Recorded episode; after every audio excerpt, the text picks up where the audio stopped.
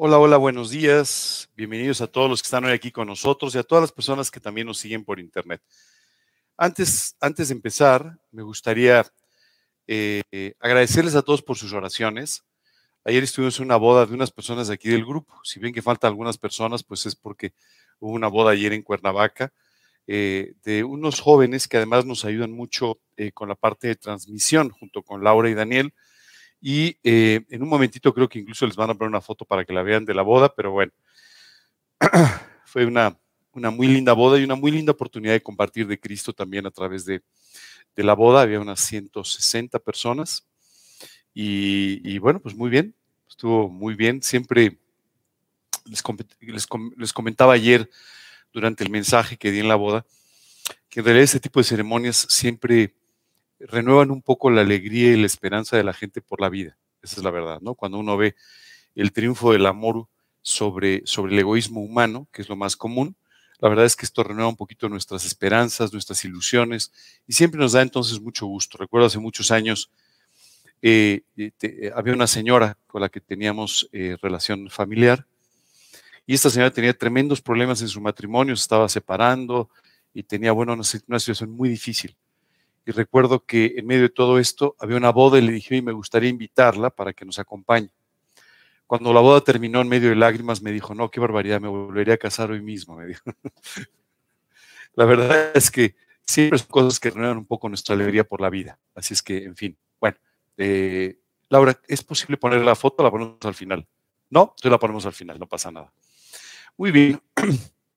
Vamos hoy a continuar con nuestra eh, predicación que empezamos eh, eh, sobre el reino de los cielos. Si recuerdan, estamos hablando del capítulo 3 de Primera de Corintios, a través de lo cual, del cual Dios nos está enseñando algunos aspectos muy importantes de nuestra manera de vivir. Así que vamos a empezar con una oración, vamos a orar pidiendo a Dios que nos guíe. Inmediatamente después comenzamos con nuestro estudio. ¿Les parece bien? Qué bueno que les parece bien, porque si me hubieran dicho que no, imagínate. Pero Siempre pregunto con la esperanza de que nadie me diga, no, a mí no me parece. No des estudio hoy. Vamos a orar. Señor, queremos darte muchas gracias por este día y gracias también por la oportunidad que tenemos de estudiar tu palabra. Gracias, Señor, por todo este tiempo que tú nos das para poder hacerlo y para poder aprender cada vez más de ti. Te pedimos, Señor, que tú derrames tu gracia y que tú bendigas este tiempo y nuestras vidas. En el nombre de Cristo Jesús. Amén. Fíjate que estos días, esta semana, eh, he tenido que salir de viaje, he estado haciendo algunas cosas y me ha llamado la atención mucho el ver a la gente corriendo y corriendo y corriendo. No sé si te has dado cuenta, a lo mejor tú eras uno de los que ibas corriendo también, pero una de las cosas que me llama mucho la atención de nuestra vida diaria es cómo corremos y corremos y corremos para no llegar a ningún lado, ¿cierto? Porque muchas de las cosas que en el fondo estamos persiguiendo no hacen nada bueno por nuestra vida. En muchas ocasiones solamente son espejismos. Tú y yo corremos atrás de lo que parece que nos va a dar la felicidad, de lo que parece que está un poco más adelante y finalmente va a resolver todos los problemas de nuestra vida. Y pasamos mucho de nuestro tiempo buscando soluciones que aparentemente van a resolver nuestra vida y que en el fondo nunca alcanzamos o solamente son soluciones totalmente cosméticas. Este correr y correr y correr, lo único que hace es que tú y yo, además, perdamos las oportunidades que Dios nos da y perdamos un poco el sentido y el objetivo de nuestra vida. Hay algo que tenemos que entender y es cuál es el sentido de la vida y cuáles deben ser nuestros objetivos para vivirla. Cuando tú hablamos del sentido de la vida, tenemos que entender que esta vida es solamente una pequeña parte de toda una eternidad. Dios nos creó eternos, esto quiere decir, Dios nos creó para que vivamos para siempre. ¿Por qué tenemos un periodo de vida en esta tierra de 30, 50, 70, 80 años, dependiendo? Pues básicamente para que tú y yo podamos tomar una decisión. La decisión de cómo queremos vivir y dónde y cómo queremos pasar nuestra eternidad. En el fondo, este periodo de tiempo que a ti y a mí nos parece muy largo, es la vida. Recuerdo que una vez una persona decía, la vida cansa porque tengo más de 80 años y ya resulta cansado todos los días. Y dice, bueno, pues esto es un pequeño, muy pequeño periodo de tiempo que la, la Biblia describe como una neblina que pasa muy rápidamente. Todo ello en comparación con la eternidad. tú y yo fuimos creados para ser eternos. Pero este periodo de tiempo que llamamos vida no sirve para que construyamos edificios, reputaciones o fortunas. Sirve para que tú y yo tomemos la decisión más importante, la decisión de cómo y dónde queremos pasar nuestra eternidad. Cuando me refiero a esto, muchas veces nos preguntamos, pero bueno, ¿eso es una decisión que tomo yo? Pareciera que la vida misma me va llevando. Y es que los seres humanos le hemos concedido a la inercia de la vida y al tiempo la oportunidad de que nos vaya llevando sin que nosotros prácticamente tomemos ninguna decisión. Hace poco una persona me contaba, fíjate que estoy emprendiendo, una, empezando un nuevo negocio, haciendo una cosa, y le dije, ¿por qué lo hiciste? Pues porque no me quedó de otra. ¿Cómo que no te quedó de otra? No, no, las cosas me fueron llevando para allá. Y pareciera que la vida te va llevando y que tú en el fondo no estás tomando ninguna decisión. Pero quiero decirte que con respecto a la eternidad, tú eres el único que puedes tomar una decisión. No es una inercia espiritual, no es una carrera religiosa, es una decisión personal que tú y yo tomamos. La decisión de pasar la eternidad al lado de Dios, de nuestro Creador, o pasar la eternidad separados de Dios, simplemente pagando por lo que tú y yo hemos hecho equivocado. Esta decisión es súper importante, muy importante. Recuerdo que hace un tiempo hablaba con un joven después de una plática similar a esta. Y me decía, bueno, déjame pensarlo. Le dije, no lo pienses mucho, porque esta es la decisión más importante y en el fondo no sabes cuánto tiempo tienes para tomarla. Quiero decirte que ni la buena salud, ni la vida sana, ni la edad son una garantía de cuánto tiempo vamos a vivir en esta vida, ¿cierto? Lo que sí es muy importante es que si hoy Dios está saliendo a tu encuentro, si hoy Dios te está mostrando que quiere tener una relación personal contigo, este es el momento oportuno para que tú aceptes esta invitación de parte de Dios, aceptes el amor de Dios en tu vida y de esta manera Él pueda transformarla y lo más importante de todo, transformar tu eternidad. Aun cuando tú y yo tuviésemos una vida complicada, difícil en esta vida, quiero decir que se va a terminar. Tengo una buena noticia. Esos problemas que te preocupan se van a terminar. O porque se terminen, o porque se termine tu vida y se terminen tus problemas. Eventualmente se van a terminar. Lo que no va a terminar nunca es la eternidad.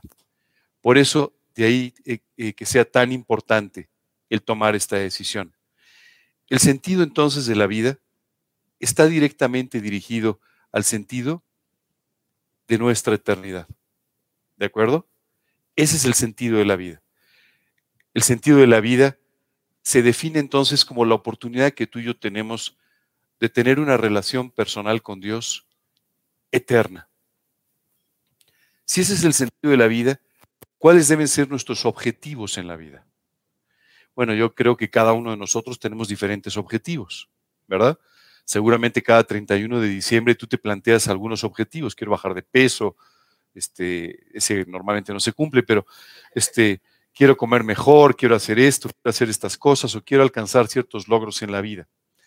Lo que quiero decirte es que la vida espiritual, en el fondo, engloba todas las áreas de la vida. Así que si tú y yo queremos tener objetivos reales en nuestra vida que son muy válidos, tanto el bajar de peso como el alcanzar una mejor relación familiar, como el comenzar una nueva empresa o como cualquier otra cosa que tú tengas en tu corazón, quiero decirte que siempre tienen que estar relacionados con tu vida espiritual y con la eternidad.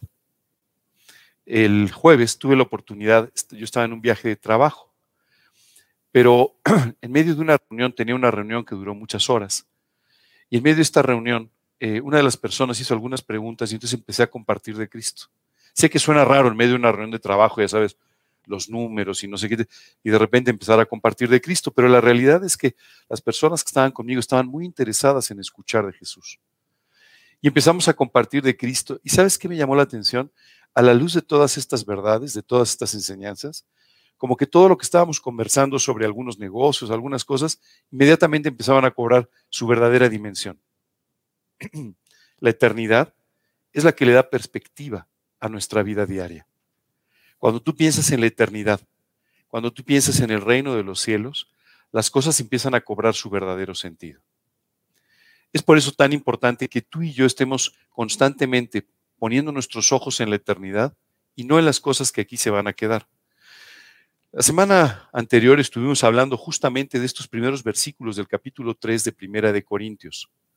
Y hoy vamos a continuar hablando de todo esto. Antes de comenzar, eh, me gustaría contarles la historia de una persona que conocí hace unos años y que me resultó muy, muy simpática. Este hombre estaba en México y él tenía una pequeña oficinita. Pero cuando tú hablabas con él, estabas hablando, haz de cuenta que él te hablaba de una empresa gigantesca.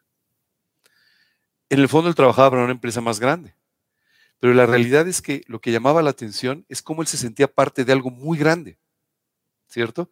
Aunque estaba solo, estaba en un cuartito, literalmente, pero él se sentía parte de algo mucho más grande.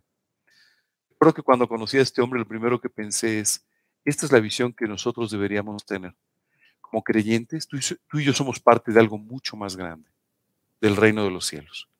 Tú y yo somos parte de una familia espiritual maravillosa que Dios creó a través del sacrificio de Jesucristo en la cruz y de la que tú puedes ser parte todo el tiempo y de la que puedes disfrutar permanentemente. Pensaba en el apóstol Pablo. Llegando a un lugar como Roma o llegando a otros lugares donde todavía no se predicaba el Evangelio, llegando él solo, pero simplemente diciendo, oye, vengo en representación de algo que es mucho más grande que yo algo que es eterno y que además es enorme, que es el reino de los cielos. ¿Cuántas veces tú te has sentido así? ¿Cuántas veces te has sentido parte de algo mucho más grande? Sabes, ayer me llamó la atención, en la boda en la que estaba, eh, se acercó una señora que era la dueña del lugar donde estaban eh, rentando estos jóvenes, un jardín, una casa muy bonito. Se acercó y me dijo, pastor, Ah, pues mira, ya está aquí la foto. Bueno, pues esos son los jóvenes que se casaron. El señor que está de traje con la corbata verde e, es, un joven también, pero no es el que se casaba. Pero bueno, algunas de las personas que están en la foto están también por aquí, así es que llegaron a tiempo. ¿Sabes qué me llamaba la atención? Hablaba con esta señora que me trataba con mucho respeto desde que llegué. Y entonces me empezó a decir, pastor, es que quiero decirle que yo soy cristiana también cómo, le dije, no sabes qué gusto me da. Me empezó a compartir cómo había conocido a Cristo, me empezó a compartir todas las cosas que Dios hacía en su vida y me llamó mucho la atención toda su perspectiva, su negocio, sus jardines y todo esto. Y me dice, oiga, pero si usted quiere venir entre semana, no le va a costar nada, porque esto es para la gloria de Dios, decía. Esto es para que, para que la palabra de Dios se siga predicando. Y decía, qué simpático esta mujer aquí. Eh, eh, ella sí se da cuenta de que es parte de algo mucho más grande que es el reino de los cielos. Dice la escritura en el versículo 9, porque nosotros, y si quieres deja la, la fotografía un momento porque tiene que ver, porque nosotros somos colaboradores de Dios y vosotros sois labranza de Dios, edificio de Dios. ¿Sabes? Cuando yo leo este versículo, no sabes cómo me, enternece. Que yo soy un colaborador de Dios. Siendo lo que he sido, siendo lo que soy, y Dios me llama un colaborador suyo. Si Dios está diciendo, Ángel, hay un trabajo muy grande que hacer en esta tierra. Así es que ven a colaborar.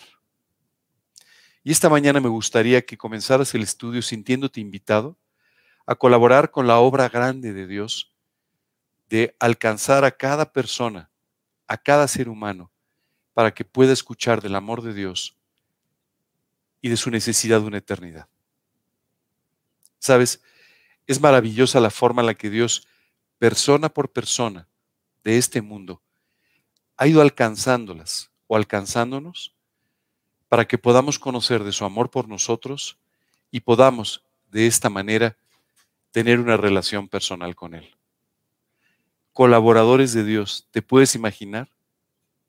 Imagínate que mañana tú recibieras una llamada del presidente de este país o de, o de algún gobernante o de algún gran dirigente y te dijera, oye, te hablo para que colabores conmigo. ¿Cómo te sentirías? Uf, profundamente honrado, ¿no? Oye, me llamó esta persona para que colaborara con él. ¡Wow! ¡Qué barbaridad! Bueno, pues te tengo una buena noticia. Esta mañana Dios te está llamando para que colabores con Él.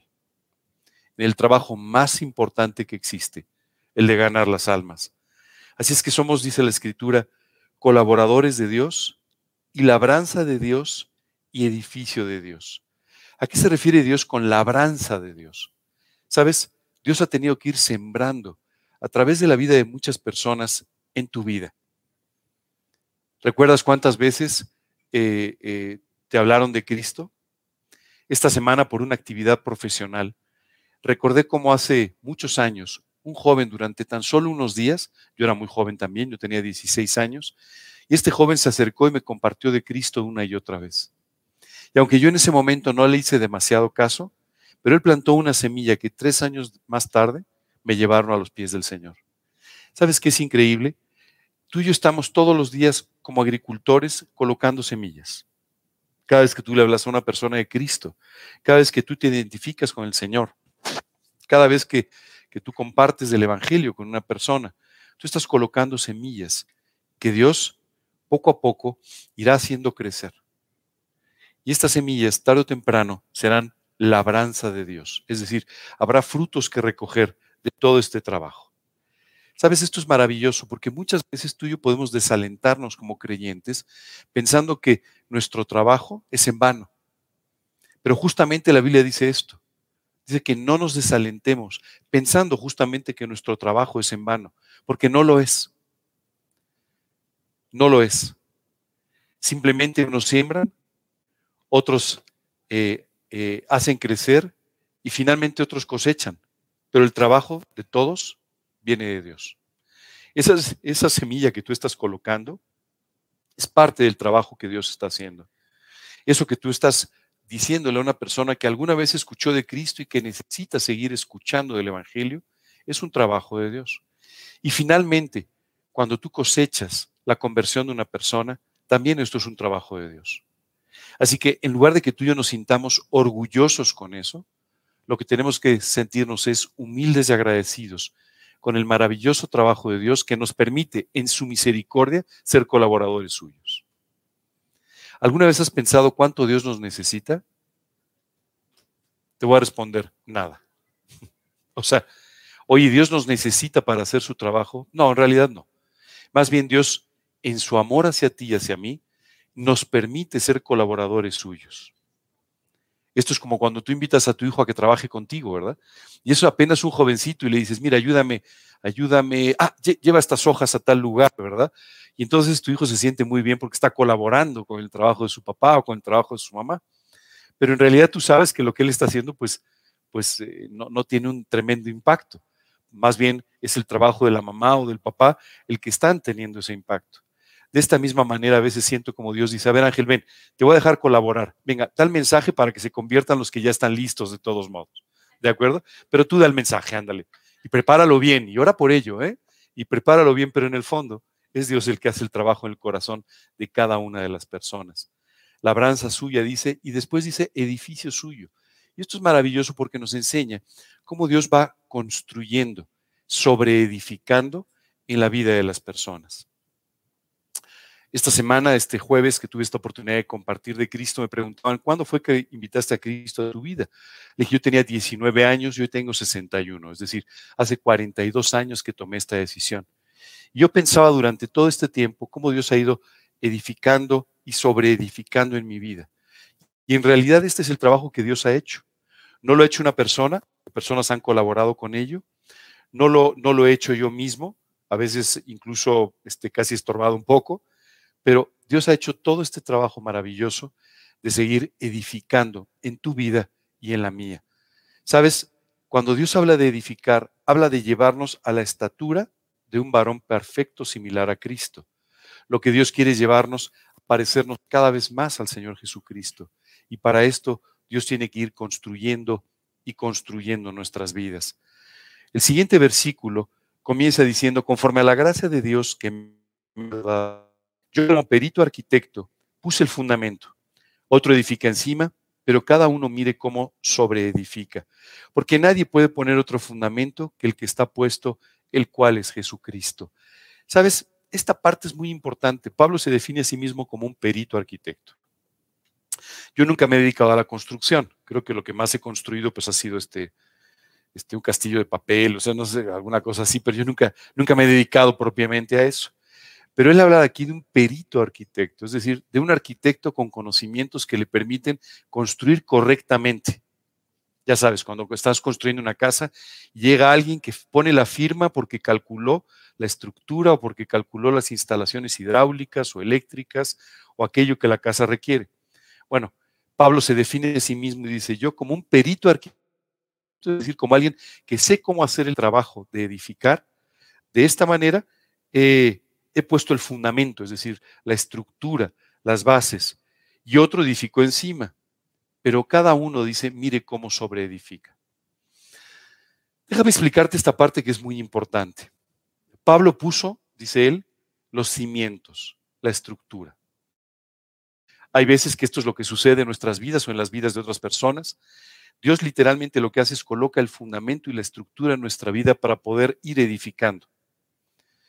A través de los estudios de la Biblia, a través de predicaciones, a través de tu lectura empieza a haber una sobreedificación, se va edificando encima. Pero es muy importante lo que aquí Pablo dice. Cuidado cada uno cómo sobreedifica.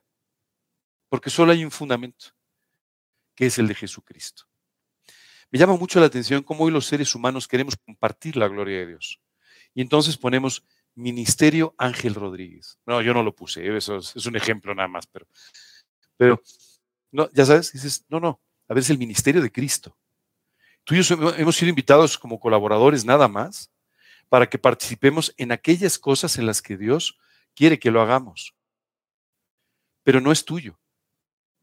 No es tu ministerio. Cuando hablamos de, es que este es mi ministerio, a veces sonamos muy pretenciosos. No es tu ministerio, es el ministerio que Dios te ha dado. No nos confundamos. Porque es Dios al final el que hace todo el trabajo. Y si tú y yo queremos ser verdaderos colaboradores de Dios, tendremos siempre que estar reconociendo quién es Él y tenemos siempre que estarle dando a Él la gloria, que es quien realmente la merece. Muchas veces tú y yo queremos atribuirnos algunas cosas. Oye, qué precioso mensaje. Sí, ¿verdad? Es que... ¿no? no, eso no es así. Más bien es la gracia de Dios en nosotros quien puede hacer el trabajo que tú y yo no podríamos hacer.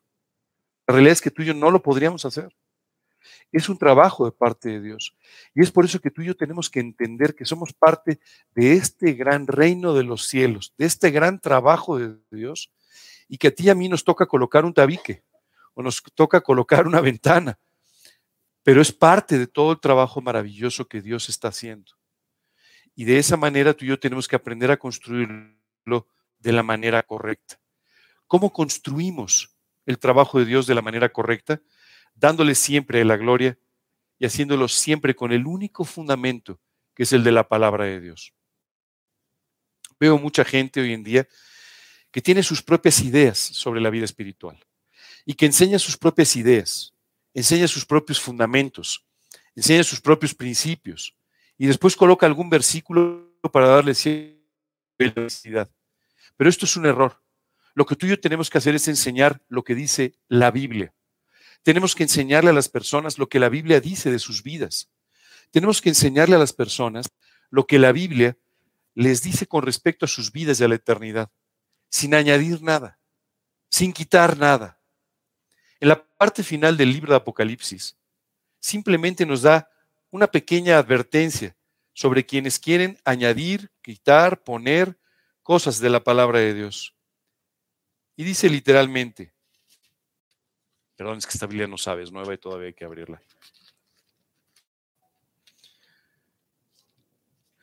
Y si alguno quitare las palabras del libro de esta profecía, Dios quitará su parte del libro de la vida y de la santa ciudad y de las cosas que están escritas. Si alguno añadiera estas cosas, Dios traerá sobre él las plagas que están escritas en este libro. Ni añadas ni quites. Enseña el fundamento que es Jesucristo y que es la palabra de Dios. Nada más. Continúa el versículo diciendo, porque nadie puede poner otro fundamento que el que está puesto, el cual es Jesucristo. Y si sobre este fundamento alguno edificare oro, plata, piedras preciosas, madera, heno, hojarasca, la obra de cada uno será manifiesta, porque el día la declarará, pues por el fuego será revelada, y la obra de cada uno, cual sea, el fuego la probará. Wow, esta parte a veces cuesta un poco de trabajo entenderla. Dice, ¿cómo? Entonces puedes, puedes construir con piedras preciosas, con oro, con plata, pero también puedes construir con madera, con heno y con hojarasca. Ayúdenme un poquito. ¿Cuál es la diferencia entre la plata, el oro y las piedras preciosas, la madera, el heno y la hojarasca? Díganme una diferencia, una. Bueno, dice que va a ser probado por fuego. Si ustedes le ponen fuego al oro, ¿qué sucede? Pues no pasa mucho, simplemente en el mejor de los casos, si hay mucha temperatura, lo pueden purificar un poco. Igual la plata, igual las piedras preciosas. Pero ¿qué sucede con la madera, el heno y la hojarasca si le ponen fuego? Rapidísimo, ¿verdad? Y si es heno, ustedes han visto el heno, la paja, ustedes le ponen, y es que prende en un instante, o sea, se va inmediatamente. La Biblia dice, podemos hacer dos cosas. O construir oro, plata y piedras preciosas, o construir madena, madera, heno y hojarasca. ¿Cuál es la diferencia entre una cosa y otra? Déjame explicarte. La Biblia nos dice que todo aquello que Dios construye, todo, todo aquello que tú le permites hacer en tu vida a Dios, efectivamente será este oro, plata y piedras preciosas. Todo aquello que tú haces cada día para la gloria de Dios, todo aquello que tú haces con amor por servirle, todo aquello que tú haces viviendo en su voluntad y queriendo hacer aquello que Dios quiere que hagas, será toda esa plata, oro y piedras preciosas. Por el otro lado, hay muchas cosas que tú y yo hacemos simplemente porque tenemos que hacerlas. ¿No? ¿Nunca te ha pasado? Sabes que tienes que hacer algo y bueno, pues lo voy a hacer, pero la verdad es que hoy no tenía muchas ganas de hacerlo, ¿verdad? De repente andas corriendo y una persona te dice, oye, ¿eso que traes es una Biblia? Y dices, uff, no tengo tiempo de atenderla. Es una Biblia, te voy a dar un folleto y otro día hablamos, ¿no? Acabas de acumular un poquito de heno, ¿no?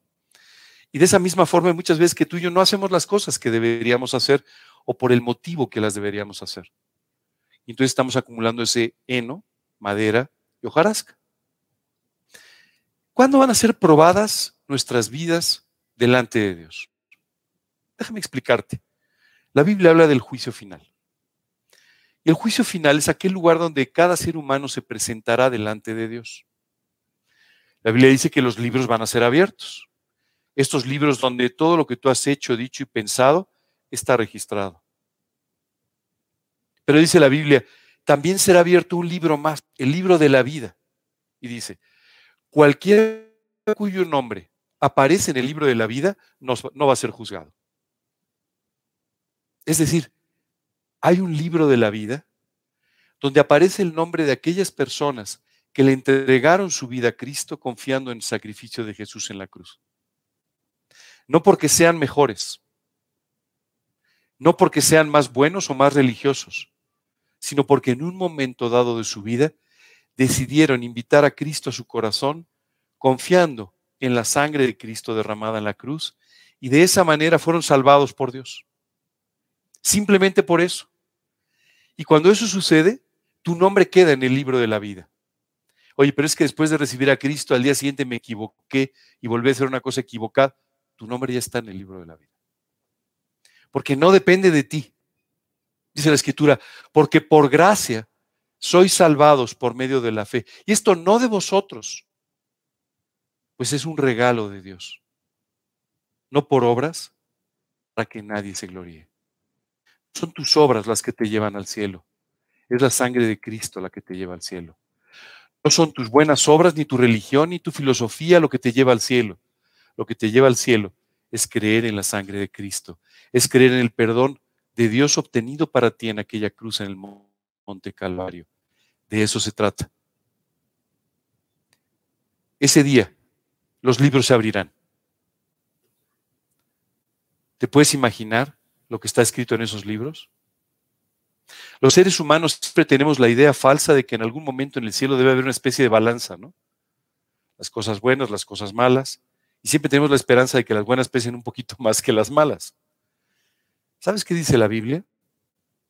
Pesados todos los hombres en balanza, pesaron menos que nada. O sea, tus buenas obras no es que no pesen nada, pesan menos que nada. No hay una balanza. Gracias a Dios no la hay. Pero si la hubiera, tus obras y las mías, tus buenos deseos, tus buenas obras, tu religiosidad, tu alta moral, pesarían menos que nada. Ese día en el juicio, no te van a aplaudir por las cosas buenas que hiciste. Te van a juzgar por todas aquellas cosas equivocadas que tú hiciste. Pero si tu nombre está escrito en el libro de la vida, ese día no serás juzgado. No habrá sentencia sobre ti porque Jesucristo ya cargó sobre él todos tus pecados. En su humanidad fueron juzgados, así que ya no serán juzgados, ya tú ya no serás juzgado. ¿No te parece maravilloso?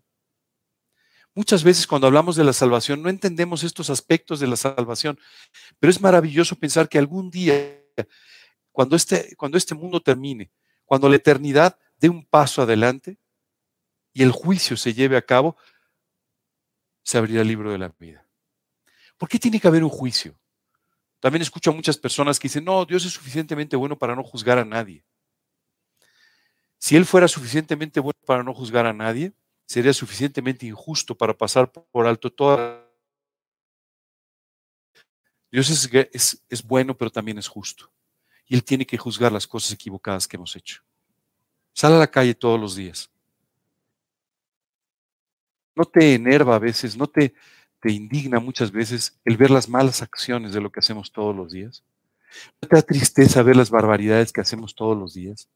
¿No te da tristeza ver cómo algunas personas abusan de otras, cómo unas personas toman lo que no es suyo, cómo algunas personas se comportan de una forma que lastima, que daña a los demás? ¿Crees que a Dios no le afecta? ¿Tú crees que Dios es tan injusto para que no le afecte lo que tú, lo que a ti te afecta? O sea, ¿tú eres más justo que Dios?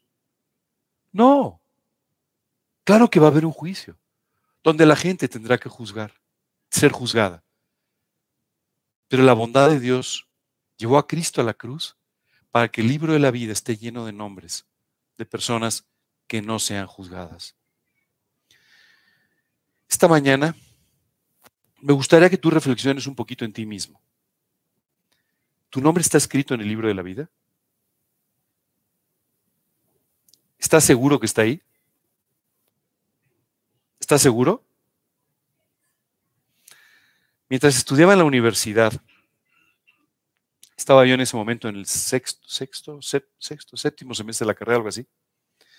entonces me llegó una notificación diciendo que me estaban dando de baja, porque había reprobado una materia hacía dos años y no la había vuelto a cursar.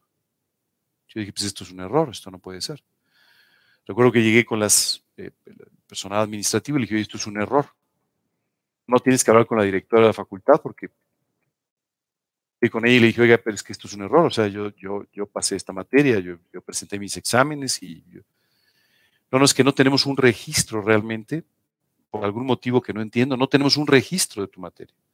Entonces pareciera que tú la has reprobado, y si la has reprobado vas a tener que regresarte dos años y volver otra vez a estudiar. Y dije, wow, eso sí es un tema.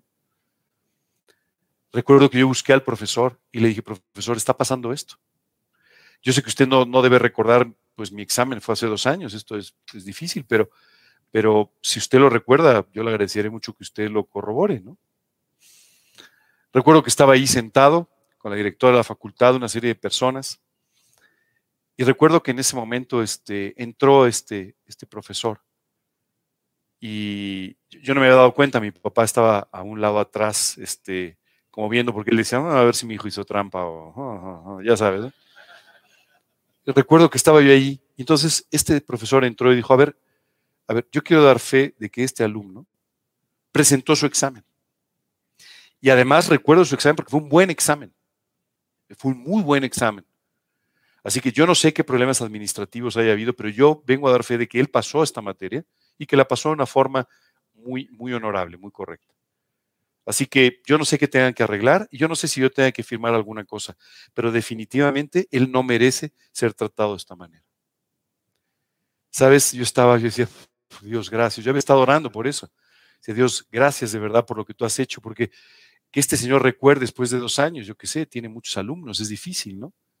Pero yo sabía que Dios estaba atrás de las cosas. Recuerdo que la directora de la facultad en ese momento dijo, bueno, pues si usted firma como que él le aprobó el examen, aunque no tengamos el examen, pues está bien, o sea, no hay mayor problema, ¿verdad? me regresó el color, ya sabes, esas cosas. Y en ese momento recuerdo que volteé y vi que mi papá estaba en la puerta. ¿Sabes qué me llamó la atención? Cuando salimos me dijo, yo siempre confié en ti. Dije, entonces, ¿qué hacías aquí? bueno, me dijo. De todos modos me di una vuelta para ver si no habías hecho una trampilla. Ah, entonces no confiaste tanto. Pero, ¿sabes? Me reía mucho con él, nos fuimos a tomar un café y pasamos una gran tarde. Pero, ¿sabes qué me llamó la atención? Cómo, pues mi nombre no aparecía inscrito. Y este hombre llegó y dijo, no, no, yo firmo porque, porque yo recuerdo que él pasó el examen. Siempre recuerdo este ejemplo cuando pienso en el libro de la vida. Algún día en la eternidad no será necesario que llegue un profesor, pero estoy seguro de que mi nombre estará inscrito en de la vida. Y estoy seguro también de que algunas personas se levantarán para decir, yo le hablé de Cristo y yo puedo dar fe de que él invitó a Cristo a su corazón. Qué precioso poder estar seguro de que tu nombre está inscrito. Y si esta mañana tú no estás seguro de ello, quiero invitarte a que tomes la decisión más importante de tu vida. Que hoy invites a Cristo a tu corazón. Que hoy reconozcas que te has equivocado, que has pecado, que has hecho cosas equivocadas, pero sobre todo que deposites tu fe en la cruz del Calvario. Que deposites tu fe en Jesucristo que murió allí pagando por todos tus pecados, para que tu nombre esté inscrito en el libro de la vida. Para que como aquel profesor Jesús puede decir, yo doy fe de que es mi hijo. Así que su nombre tiene que estar ahí inscrito. Muy bien. Si tú hoy quieres tomar la decisión, me gustaría detenerme aquí por un momento e invitarte a que oremos juntos. Vamos a seguir después explicando algunas cosas más de, este pasaje de 1 Corintios, pero me gustaría detenerme aquí porque no quiero que te distraigas con otra cosa. Y lo que quiero es que tomes la decisión de invitar a Cristo a tu vida. Para ello voy a orar y voy a orar como si, como si fuera tú, como ocupando tu lugar. Por favor, te pediría que tú repitas en tu corazón estas palabras para invitar a Cristo a tu vida. ¿Les parece bien? Siempre les digo, ¿les parece bien? Siempre esperando que digan que sí, pero una vez alguien va a decir, no, me parece bien. Bueno, volteo para otro lado entonces. ¿Te parece bien? No. ¿Cómo? Vamos a orar entonces, ¿ok? Señor, quiero darte muchas gracias por este día. Gracias, Señor, por explicarme de tal manera cómo tú me amaste, cómo me amas y cómo hoy has salido a mi encuentro, Señor, para de esta manera ofrecerme la salvación, una eternidad a tu lado y una vida contigo. Hoy, Padre, quiero pedirte que tú me perdones por cada uno de mis pecados. Perdóname, Señor, límpiame de toda mi maldad Limpia, Señor, todos mis errores, todos mis defectos, todos mis pecados. Y por favor, Señor, te pido en Jesucristo, en su sacrificio en la cruz, en su sangre derramada, hoy te pido que me perdones, que me limpies y que entres a mi corazón como mi Señor y Salvador personal. Señor, y quiero pedirte que tú, al entrar a mi corazón, me tomes de la mano y que tú me lleves por toda esta vida hasta la eternidad. Padre, por favor, escribe mi nombre en ese libro de la vida. Te lo pido confiando únicamente en Jesucristo y su sacrificio, en su nombre y para su gloria. Amén. Cuando nosotros tomamos esta decisión de invitar a Cristo a nuestras vidas, nuestro nombre queda grabado para siempre en el libro de la vida. ¿No te parece maravilloso? Y algún día cuando los libros sean abiertos dirán, Ángel, no, tu nombre está en el libro de la vida. No hay problema. Qué maravilloso, ¿no? Bueno, la Biblia habla de este juicio final. También habla de otra cosa que describe como el tribunal de Cristo. Y este es un momento en el que todos aquellos cuyo nombre esté inscrito en el libro de la vida van a ser llamados a recibir recompensas. Ahí no va a haber pérdidas. Ahí no va a haber juicios. Ahí no va a haber sentencias. Ahí solamente va a haber recompensas. Pero ese es el momento en el que, como dice aquí 1 Corintios, nuestra vida será pasada por fuego. ¿Qué va a pasar con todo el heno, madera y hojarasca? Todas esas cosas que, que, no hiciste por amor al Señor, que al final no hiciste, que hiciste por tu propio orgullo. ¿Qué pasará con todas esas cosas? Pues las vas a ver arder, quemarse y consumirse. ¿Qué sucederá con aquellas cosas que Dios pudo hacer en tu vida, que hiciste para la gloria de Dios? Todas aquellas cosas con las que quisiste servirle serán oro, plata y piedras preciosas, que serán tus recompensas para la eternidad. Oye, en la eternidad yo quiero tener monedas de oro, pues como para qué, ¿verdad? O de plata o piedras preciosas. no, no.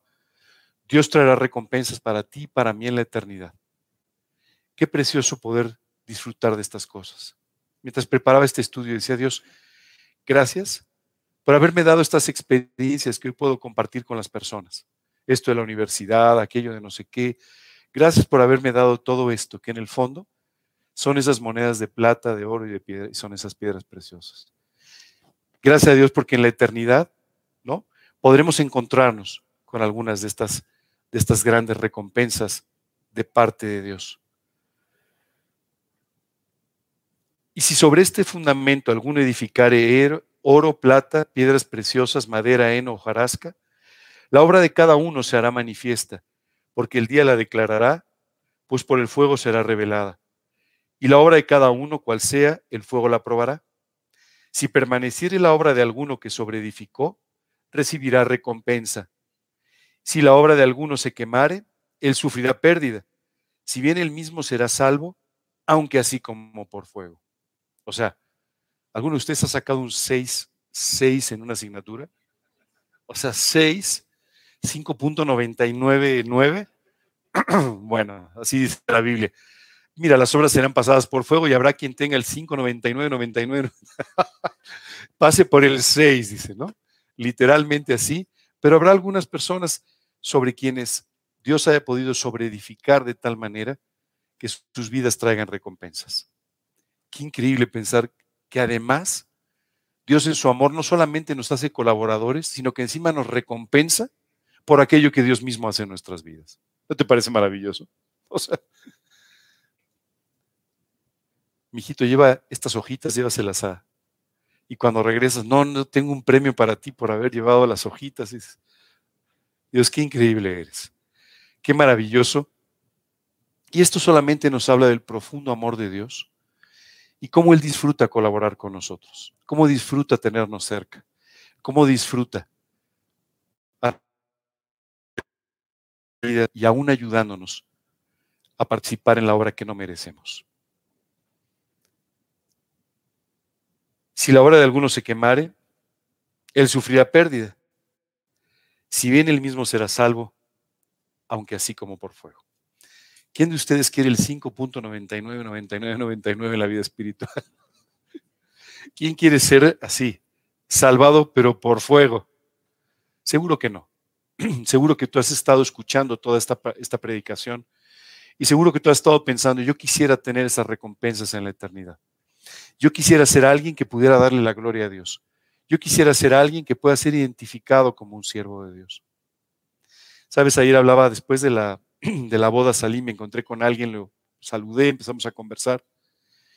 ¿Sabes qué? Me dijo, ¿a qué te dedicas? Le dije, bueno, me dedico a servir a Dios. Bueno, y también durante un rato de mi tiempo trabajo, ¿no? tengo un negocio y no sé qué. Pero ¿sabes qué? Decía, Dios, qué, qué increíble que me puede identificar contigo. Qué maravilloso veía a las personas que los, el ballet, ¿no? Ya sabes que te lleva el coche y todo, todos con su identificación de la empresa para la que trabajaban, ¿no? Y yo decía, yo no necesito eso. Yo tengo mi testimonio para ser identificado con Cristo. Pero ese es mi verdadero trabajo. Sabes, seguramente tú y yo queremos ser de esta manera identificados con el Señor Jesucristo. Y esto va a suceder conforme tú le permitas a Dios que sobreedifique en tu vida. ¿Tú sabes quiénes eran los apóstoles de Jesús? ¿Doctores en teología? No. ¿Doctores en, en física? No pescadores, personas humildes, personas que no tenían un gran conocimiento. Y cuando estos hombres, después de la muerte de Jesús, fueron llevados delante de las grandes autoridades religiosas de la época, ¿sabes qué dijeron estas personas? Y les reconocieron al escucharles hablar que habían estado con Jesús. Imagínate.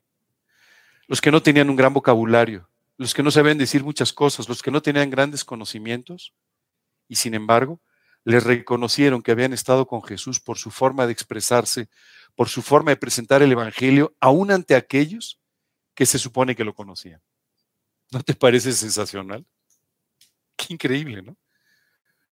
Muchas veces tú y yo no, no somos personas particularmente preparadas o no somos personas particularmente destacadas, pero qué maravilloso pensar que Dios puede usar nuestras vidas y que sí puede hacer que con su palabra, tu testimonio y el mío puedan destacar y puedan traer la gloria al nombre de Dios. Esa es la forma en la que tenemos que vivir. Qué impresionante, ¿cierto?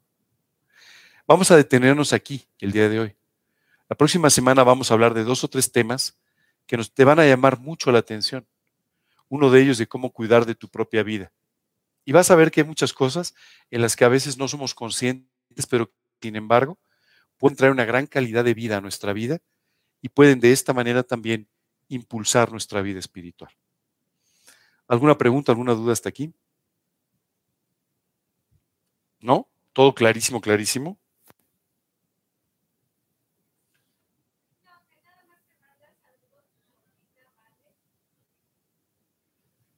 ¿Mi sobrina Vale? Pues no tengo una sobrina que se llame Valeria, pero, pero.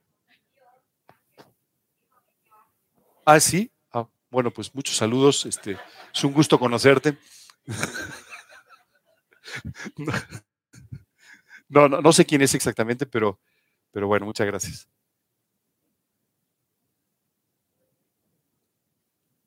¿Algo más?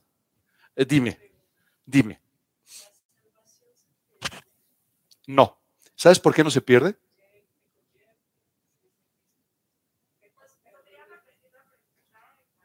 Claro, perdón. Lo que me están preguntando es si la salvación se pierde.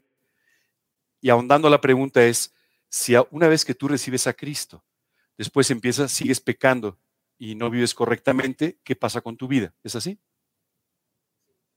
Ok. ¿Sabes por qué no podemos perder la salvación? Porque no depende de nosotros. La salvación fue obtenida por Cristo para nosotros. Ahora, ¿qué es lo que sucede? Y esto es muy importante entenderlo. Cuando tú y yo somos salvados, literalmente el Espíritu Santo es colocado dentro de nosotros. Cuando tú y decimos, Señor, quiero pedirte que entres a mi corazón, así sucede. Y el que entra en tu corazón es el Espíritu Santo. Dice la Escritura, y vendremos a Él y haremos morada en Él. Entonces, el Espíritu Santo en tu vida ya no va a permitir que vivas de la misma manera. Y empezará a llamarte la atención sobre las cosas que estás haciendo equivocadas. Y trabajará contigo de tal manera que irá limpiando, purificando, depurando tu vida para que vivas de una manera diferente. Recuerdo que cuando yo recibí a Cristo, las siguientes tres o cuatro semanas yo decía, tengo mucha paz, tengo mucho gozo, pero creo que hago más cosas malas que antes era consciente de lo que hacía y antes no lo era. El Espíritu Santo empieza a hacernos conscientes de aquellas cosas que están mal y que tienen que ser corregidas. Y ahí tú y yo nos encontramos con nuestra incapacidad. ¿Y cómo le hago? Porque la verdad es que yo no puedo corregir esto, nunca he podido. Bueno, ahora puedes recurrir a Dios y pedirle que Él transforme esas áreas de tu vida sobre las que tú no tenías antes victoria. Y Dios traerá victoria sobre tu vida en un área tras otra hasta llevarte, dice, a la estatura de un varón perfecto, similar a Cristo. ¿Se puede perder la salvación? No, porque no depende de nosotros. Gracias a Dios, ¿no?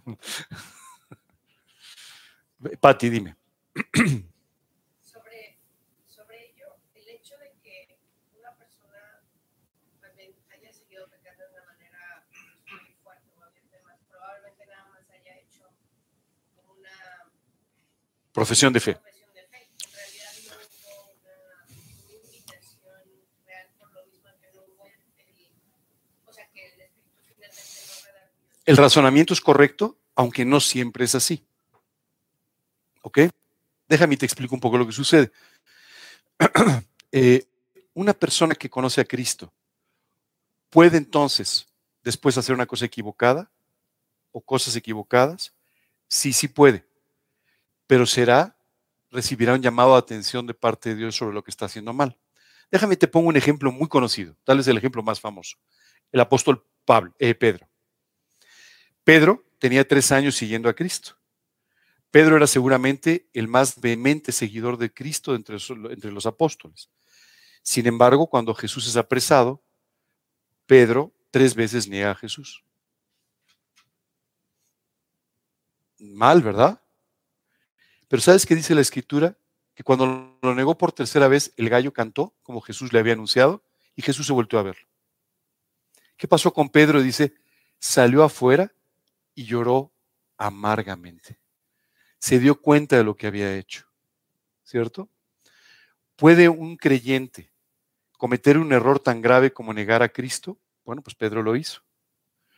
¿Puede un creyente cometer un error tremendamente grave en otras áreas de su vida? Vi la vida de David. Por supuesto que sí. Pero esto no quiere decir que Dios no, no trate con él sobre este tema. Trató con. Cuando Jesús le dijo, ¿vas a negarme? Pedro le dijo, no, sí, me vas a negar. Y cuando vuelvas, confirma a tus hermanos.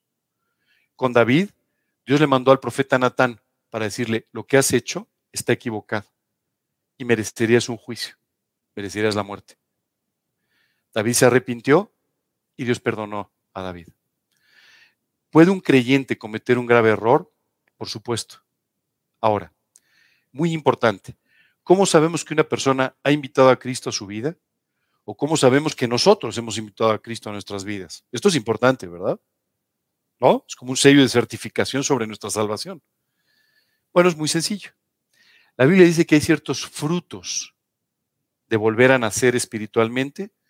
Hay ciertos frutos que provienen del trabajo del Espíritu Santo en nuestra vida que nosotros debemos empezar a manifestar. La Biblia dice, por sus frutos los conoceréis. ¿Cuáles son estos frutos? La Biblia nos dice, amor, gozo, paz, paciencia, benignidad, bondad, mansedumbre y templanza. Estos son los frutos del Espíritu Santo. ¿Eso quiere decir que nos convertimos y al día siguiente somos súper bondadosos? Pues no. Significa que somos, no, pero empezamos a experimentar ese gozo, esa paz, ese amor que antes no teníamos y que en forma natural nunca hubiéramos tenido.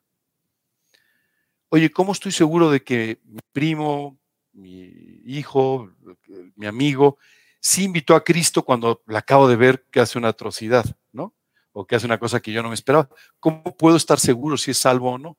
La pregunta es, ¿ha manifestado frutos de su, de su nuevo nacimiento? ¿Hay frutos del Espíritu Santo en su vida?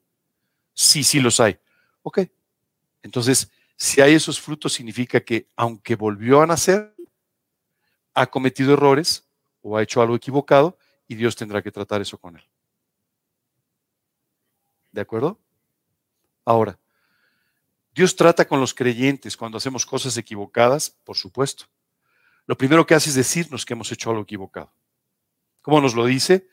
A través de la Biblia, a través de nuestra propia conciencia, a través del trabajo del Espíritu Santo y a veces utilizando hermanos en Cristo. Y a veces incluso personas que ni conocen a Cristo y que te dicen, oye, ¿qué acabas de hacer? ¿Cierto? Bueno. ¿Qué debe ser nuestra posición ahí? Oye, hice una cosa equivocada. Tengo que llegar delante de Dios y tengo que pedirle perdón por lo que he hecho. Y Dios entonces perdonará tu pecado y limpiará no solamente tu pecado, sino también tu conciencia. ¿Ok? Primera de Juan 9 dice, si confesamos nuestros pecados, Él es fiel y justo para perdonar nuestros pecados y limpiarnos de toda maldad. ¿De acuerdo? No tenemos que ir a confesarnos con nadie, sino con y cuando nos confesamos con Dios, Él perdona nuestros pecados y limpia nuestra maldad entonces. ¿De acuerdo? Eso es lo que tenemos que hacer. Ahora, ¿qué sucede cuando tú y yo vemos una persona que reincidentemente sigue en el mismo pecado, sigue viviendo en el mismo pecado? Bueno, a veces eso te hace pensar que tal vez no has sido salvo. ¿De acuerdo? Y es entonces cuando tenemos que observar los frutos de su nuevo nacimiento. ¿De acuerdo? ¿Cómo yo puedo estar seguro que he invitado a Cristo a mi vida? Empiezo a experimentar estos frutos, empiezo a orar y Dios empieza a responder mis oraciones, lo que significa que hay una, hay una relación con Dios. Cuando esto sucede, en realidad has nacido de nuevo. ¿De acuerdo? Si esto no sucede, pues entonces no has nacido de nuevo. Es así de sencillo. ¿No? Entiendo que se le quieren dar muchas explicaciones, pero es así de sencillo. ¿Qué es una profesión de fe? Mencionaste una expresión que es muy interesante. Una profesión de fe es cuando tú y yo simplemente decimos que creemos, pero que no creemos. Es decir, no invito a Cristo a mi vida, pero sí, sí oro contigo las veces que quieras. Yo recuerdo que eh, por un tiempo traté con una persona que cada vez que alguien le decía, ¿quieres recibir a Cristo? Sí, ahorita, claro, claro. Después de tal vez 10 o 12 oraciones jamás había sido salva. Oye, ¿pero por qué? Pues porque en el fondo no se creía pecadora en el fondo no creía necesitar de Cristo, estaba dispuesta, porque era una persona religiosa, a orar tantas veces como se le propusiera. Pero en el fondo no había una convicción de pecado. Para que tú y invitemos a Cristo a nuestra vida, lo primero que necesitamos es tener una convicción de pecado. Oye, estoy mal delante de Dios, he pecado delante de Dios. Y es por eso que necesito de Cristo. Mientras tú y yo pensamos, no, somos súper buenos, yo soy fenomenal, yo no tengo pues entonces nunca pensarás que necesitas de Cristo, sino más bien le darás la oportunidad de que se relacione contigo. Nunca serás salvo. Hace muchos años escuché a un predicador que era, era como muy duro en su forma de hablar, muy, ¿no? Yo soy muy suavecito, pero él era así como súper duro en su forma de hablar. Entonces recuerdo que un día él estaba hablando del reino de los cielos, justamente. La predicación se llamaba así, aunque era muy diferente a esta. Pero él decía, hoy Hoy les voy a hablar de los que se portan bien. Los que hacen bien sin mirar a quién. Los que pagan sus impuestos. Los que se llevan bien con sus vecinos. Y son tan buenos que no pueden adornar el reino de Dios. Yo era muy jovencito cuando escuché esto, bueno, grabé la, predicación y dije, wow, esto sí está, a ver, esto está. Y dijo, ¿se imaginan por un momento que al cielo se pudiera llegar por tus obras? Habría tanto orgullo en el cielo que Dios tendría que salirse. Recuerdo que escuchaba hablar a este hombre y decía, qué contundentes palabras, pero tiene razón. Tú y yo no podemos llegar al cielo por nuestras obras, porque nunca agradarían a Dios. ¿Te has dado cuenta que cada vez que hacemos cualquier, cosa, cualquier cosita, por pequeña que sea buena, rápido decimos, uff, qué tipazo soy, de verdad? Soy un tipazo, ¿no? Soy una gran mujer, ¿no? Nos subimos a un tabique que nos da vértigo. Los seres humanos no estamos para las alturas. Sin Cristo no estamos para las alturas. Entonces, esto es exactamente lo que sucede. Por eso tú y yo no podemos salvarnos por nuestras obras. Nunca serían suficientemente buenas y el orgullo implícito de las pocas cosas buenas que hacemos sería suficiente para no estar cerca de Dios. Esa es la realidad. Este predicador era duro, este sí. Un, día les voy a poner una grabación para que, para que vean, para que digan, no, Angelito es muy... No, no se crean.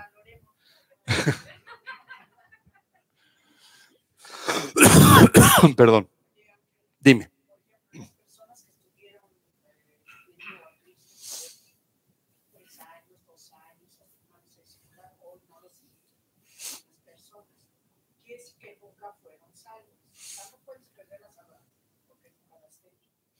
Mira,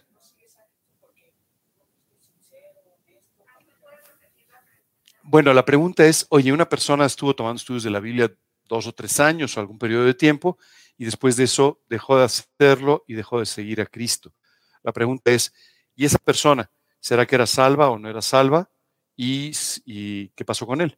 No, yo te diría que no, una persona puede, si la persona manifestó frutos de su nuevo nacimiento, la persona es salva independientemente de que haya un momento en el que ya no siga a Cristo o que haya un momento en el que tenemos muchos ejemplos en la Biblia de personajes muy importantes de la Biblia que dejaron de seguir a Cristo.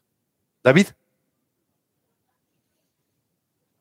David por un año, primero cometió dos pecados terribles, ¿de acuerdo? Primero, eh, eh, eh, se relacionó con una mujer que estaba casada y tuvo un hijo con ella. El segundo pecado fue, además, procuró la muerte del esposo de esta mujer. O sea, lo que te quiero decir es, creo que en, una mente depravada no se le hubieran ocurrido estas cosas. O sea, imagínate qué horror lo que pasó con David. Bueno, David dejó de seguir a Cristo y cometió unos errores terribles. Un año después, David no se había arrepentido. Y el profeta Natán llega delante de David y le dice, David, quiero explicarte un caso para que me des tu respuesta. Fíjate que hay un, hombre que lo tiene todo y un hombre que solamente tenía una ovejita. Y este hombre que lo tiene todo le, toma su ovejita. ¿no? Entonces David contesta y dice, ese hombre merece la muerte. Natán le dice, pues ese hombre eres tú. Teniéndolo todo, fuiste por la esposa de alguien más. Ese hombre eres tú.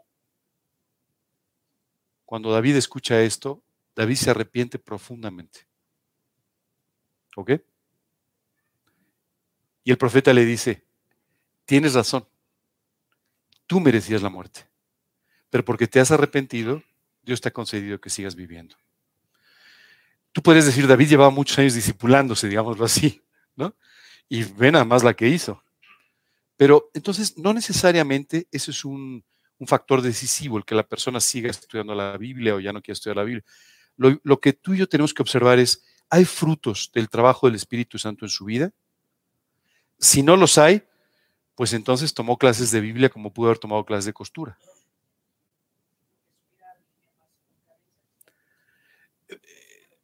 Sí, ese, eh, normalmente ese sería un síntoma que te llevaría a pensar que no. Yo, yo te recomendaría volver a explicarle un poco de la salvación. No, no ha hecho más que una profesión de fe, como tú bien dijiste, ¿de acuerdo? Sí, sí, sí. Ahora, en el cielo nos vamos a llevar sorpresas, ¿eh? Este que parecía muy piadoso no llegó. y el que no parecía tan piadoso, sí, en fin, vamos a llevarnos algunas sorpresas también seguramente. Pero yo te diría, los frutos del Espíritu Santo son un, elemento muy importante para que tú puedas eh, dilucidar si la persona es o no es alguien que ha invitado a Cristo. mucho más que el tiempo de discipulado o mucho más que el conocimiento de la Biblia. Eh, mira, tú y yo no conocemos la Biblia como la conocían los fariseos o los escribas. Y abajo de la cruz los escribas y fariseos se burlaron de Jesús utilizando las escrituras. Lo que te quiero decir es, no necesariamente el conocimiento de la Biblia es un elemento que te permite ver que la persona recibió a Cristo, sino frutos de, de verdad. Permiten explicar mucho más todos estos conceptos que a veces eh, nos cuesta un poco de trabajo entender. Decimos, oye, este chico andaba todos los días con la Biblia y todo, y ahora está en otra cosa y se habrá sido salvo, ¿no? Yo no entiendo, ¿verdad? Bueno, esta es la forma en la que tú puedes eh, verlo, ¿no? Entenderlo. Y también ver sobre tu propia vida, ¿no? Yo no quisiera encontrarme con la sorpresa de llegar a ese juicio y decir, no, tu nombre, a ver, tu nombre. No, pues no. Qué horror, ¿no? Muy bien. ¿Alguna otra pregunta, duda?